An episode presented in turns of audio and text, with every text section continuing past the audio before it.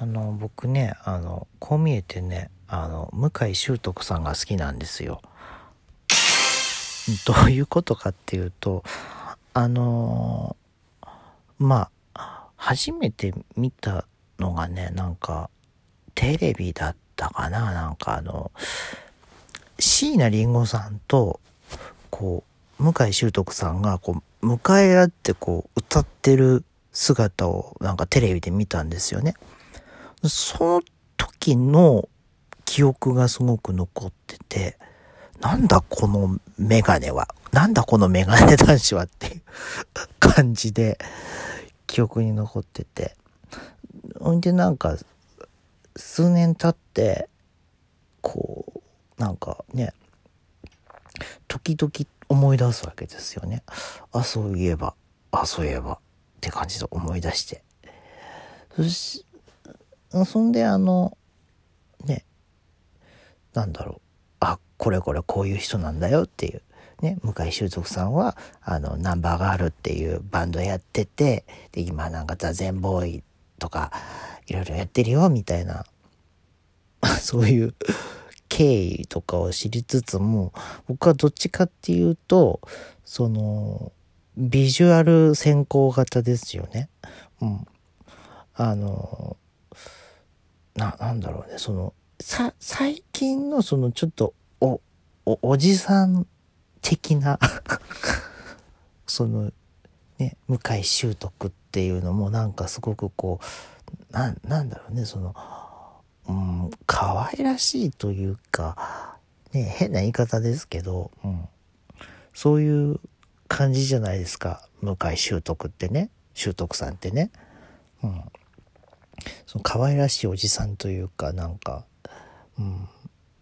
ね。そう。でも、その、ナンバーガールとかやってた頃のさ、とか、その頃の向井秀徳っていうのもなんか、悪くないなって思ってね。うん。ビジュアルがね。うん。その、音楽は後からついてくるんですけど、もちろんね、すんごい、なんだろう、音楽すっごいと思うんですよ。なんかすごい自由に書き鳴らしてるというか、なんかそのななんて言うんだろう。そのいわゆるその音楽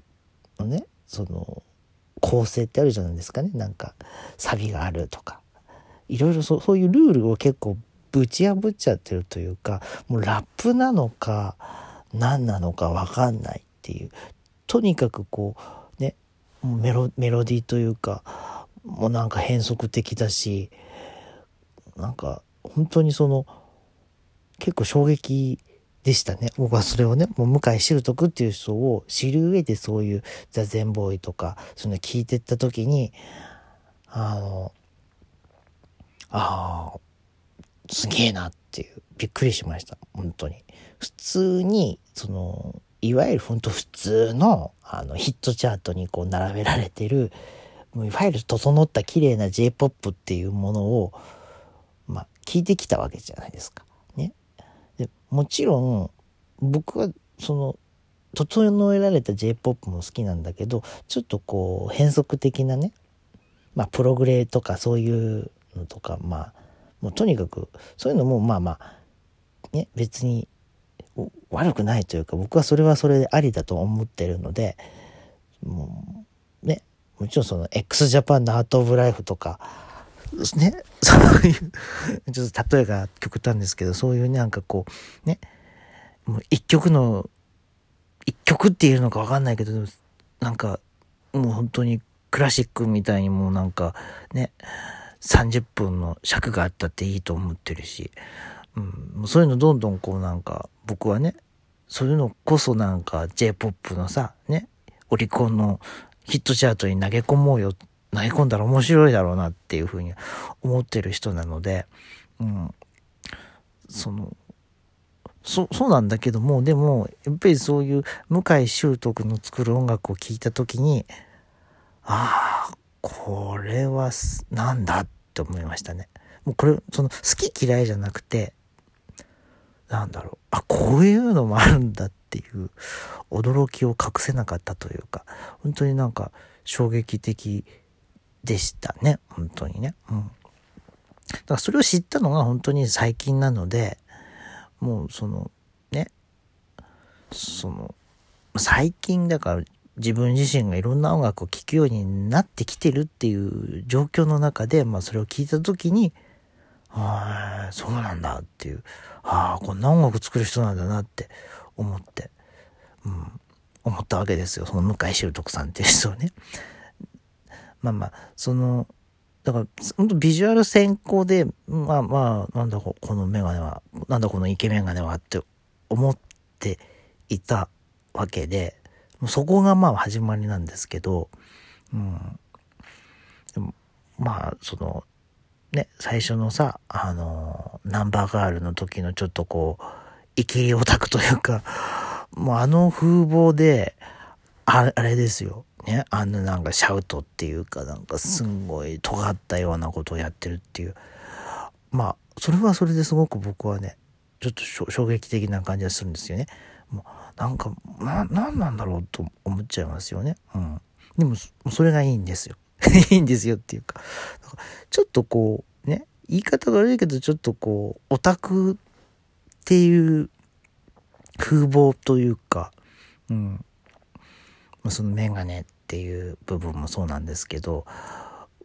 そそこでそういうなんかもうなんかすごいぐっしゃんぐしゃんとしたものを作ってるっていうのが僕はなんかへえすげえなっていうふうに感心をしてしまったというまあそういうことなんですけど、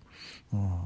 まあでもそもそもの始まりがね本当にあの単純にこうメガネ単発男子っていうこう自分の中のこうフェチというか性癖というかそういうものにこう触れてくるものだったのでまあそれをこうねなんか実際のところまあ音楽とそのビジュアルっていう部分でまあ最初からね音楽で入らずにビジュアルから入ったのでなんか音楽を聴いた時にはもうねなんかええああ、すげえな。なんだこの人の頭の中っていうぐらいの感じはしました。うん。でも、結構ね、あの向井秀徳好きな人いるじゃないですか。その風貌とかさ、そういうのじゃなくて音楽性とか、いろんな部分でね。うん。で、またあの、最近あの、ナンバーガールも再結成してるじゃないですか。ね。ほんで、まあその、ナンバーガール、向井秀徳っていうつながりからこう見ていくと、まあね、それこそ最初に、僕が一番最初に見たあの、椎名林檎っていう人とのつながりっていうのがね、こうまた最近もね、そのシングルに参加してたりとか、椎名林檎のシングルに向井秀徳が参加してたりとかっていうのもあるし、そのつながりで言うと、そのナンバーガールのギタリストだ、ギタリストの田淵久子さんっていう人と椎名林檎っていうつながりもあるし、これまたまた僕のね、その、好きなアーティストの黒木渚っていう人、この人も、あの、田淵久子さんとつながりがあるっていう部分と。で、なんて言うんだろう、まあ、椎名林檎も黒木渚も、まあ、福岡県出身。で、ナンバーガールも福岡県だから、なんかその同郷というか、そのつながりもあるのかなっていうふうに思ったりとか、そういうね、いろいろなこうなんか、つながりをこうがこうパッと見えてくると、ああ、なるほど。あ、そうだったんだ。えー、そうなんだっていうふうに。それはそれですごく僕はね、またちょっとこう音楽とは違ったなんか面白みというか、ね、そそれぞれ個々のルーツというか、個々のつながりが見えることによってまたちょっとこう、音楽の世界っていうのはまたちょっと変わってくるなっていう気はしますね。うん。まあ、とにかくね、あの、その、ビジュアル先行ですが、私はあの、向井秀徳が好きということで、別にあの、おじさんが好きとかそうじゃなくてっていうことなので、その辺はちょっとあの、声を大にして言おうかなと思うんですけど、まあ、でも本当にいい、いいと思いますよ。うん。そう。ね。はい。もうこれ以上あんま言うとなんか変なこと言いそうなので、この辺で失礼します。